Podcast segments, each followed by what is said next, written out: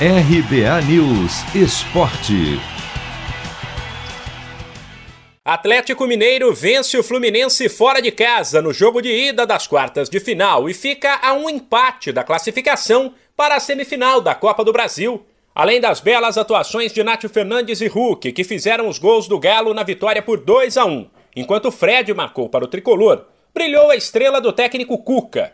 Ele mudou a estratégia do jogo de segunda-feira, quando as duas equipes empataram pelo Brasileirão.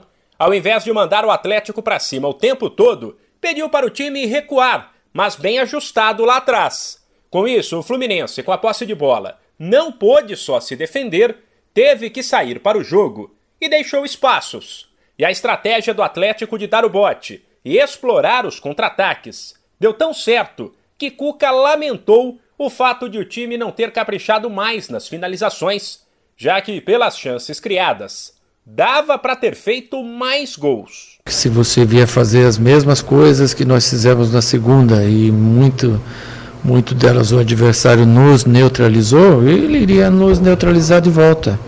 Então nós procuramos abrir um pouco mais o campo para nós, para ter um pouco menos de posse de bola e mais eh, ser mais vertical.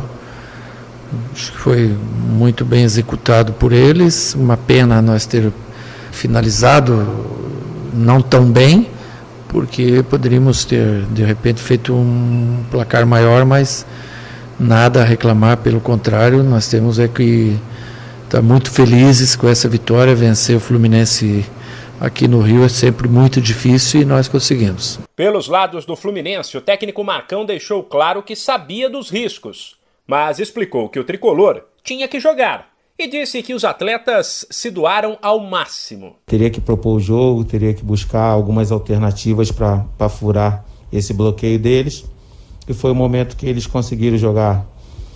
A gente tem a consciência que é o jogo forte dele, é o jogo de transição. Sabia que na hora que eles estavam jogando o nosso erro, para roubar essa bola e eles usarem velocidade dos seus homens de, de transição. Tanto é que no, num desses lances eles conseguiram é, nos surpreender e, e, virar o jogo. Não conseguimos empatar, mas foi um jogo onde a gente teve também oportunidades. Nossa equipe entregou tudo. O jogo de volta será em 15 de setembro. O Fluminense terá que vencer por dois de diferença em Minas ou por um para forçar uma decisão nos pênaltis. De São Paulo, Humberto Ferretti.